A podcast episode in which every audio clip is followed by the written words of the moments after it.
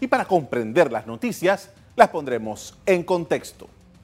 Acompáñenos. En los próximos minutos hablaremos del actual clima político, la discusión y posterior aprobación de unos controversiales artículos en la reforma constitucional tensaron el ambiente en el país. Y es que desde el 15 de octubre hasta finalizar el mes, cuando la Asamblea entró en la discusión de los cambios a la Constitución, el ambiente se complicó debido al rápido rechazo que generaron los cambios propuestos en la Asamblea.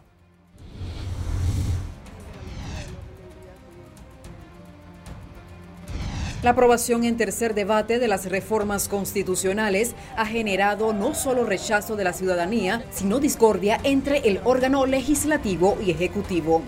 Grupos profesionales, estudiantiles, sindicales, entre otros, se han manifestado en los predios de la Asamblea. Por un lado, el diputado vicepresidente de la Asamblea, Tito Rodríguez, dijo que la Asamblea contemplaba la posibilidad de eliminar la propuesta. Hay muchas posibilidades de verdad de que este paquete de reforma sea eh, sacado de la Asamblea Nacional debido al reproche de los ciudadanos panameños.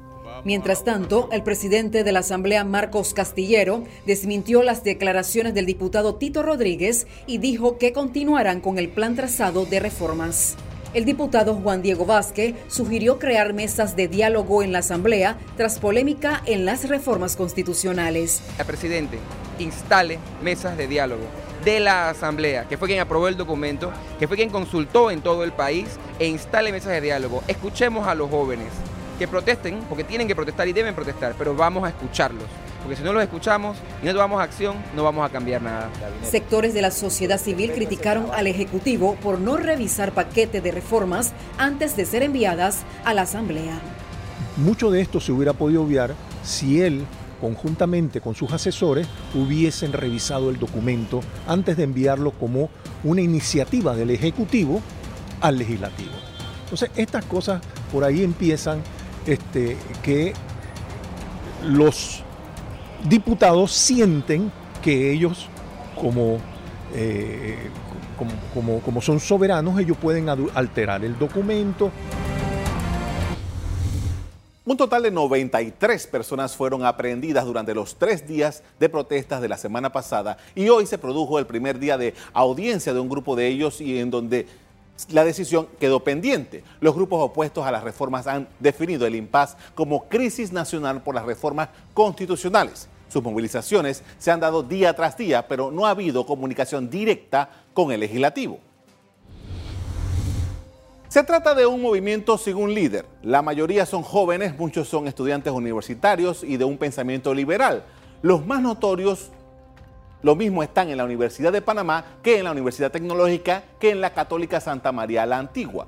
Con marchas, piqueteos y sentadas en la calle, este grupo ha roto con lo que podríamos llamar patrones de años. En primer lugar, porque están dispuestos a protestar diariamente. Segundo, porque lo hacen incluso los viernes y fines de semana, incluyendo en fin de semana largo. Esto en Panamá era impensable.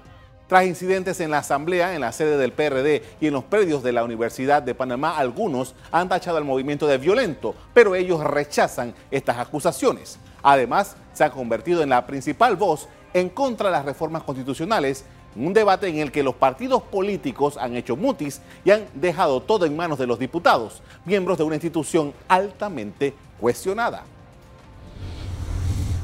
Los líderes de los partidos no se notan, la voz cantante la tienen los diputados y particularmente los del gobernante PRD y su aliado el Molirena. La oposición política parece estar de acuerdo con las reformas. Solo miembros de la bancada de diputados por la libre postulación han votado en contra y han sustentado su pensar.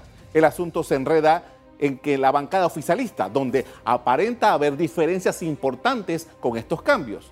El segundo vicepresidente de la Asamblea anunció que se evaluaba la suspensión del debate constitucional. Él parece estar de acuerdo con la primera vicepresidenta, pero Marco Castillero, el presidente legislativo, lo desmintió.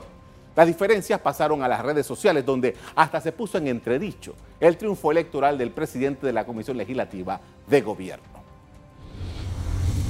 En medio de esta estira y afloja entre miembros del PRD y un aliado en la Asamblea, el presidente de la República sentenció que en ese órgano del Estado hay fuerzas que quieren que la Constitución se mantenga tal como está. Les advierto que hay intereses en la Asamblea de que se mantenga la, constitución vieja. Vamos a hablar aquí claro. ¿Por qué la discusión de las reformas constitucionales han derivado en los hechos que se han dado? ¿Cuál es el grado de compromiso de la bancada oficialista con la propuesta aprobada por el Ejecutivo? Regresemos al principio. Los cambios constitucionales originales fueron presentados por la Concertación Nacional para el Desarrollo, un ente creado por ley en el 2008 y en el que participan representantes de 23 organizaciones que incluyen a la propia Asamblea sindicatos, gremios empresariales, universidades, partidos políticos y al Ejecutivo, entre otros. Se trataban de 40 reformas redactadas durante nueve meses. Algunos han cuestionado la legitimidad de la concertación y han criticado el hecho de que el Consejo de Gabinete no haya revisado el fondo de esta propuesta y lo haya enviado a la Asamblea tal cual como la recibió. En la otra acera están también las voces que piden la convocatoria a una constituyente originaria, un método que está fuera de la Constitución y que implica un cambio total del régimen político tal como está.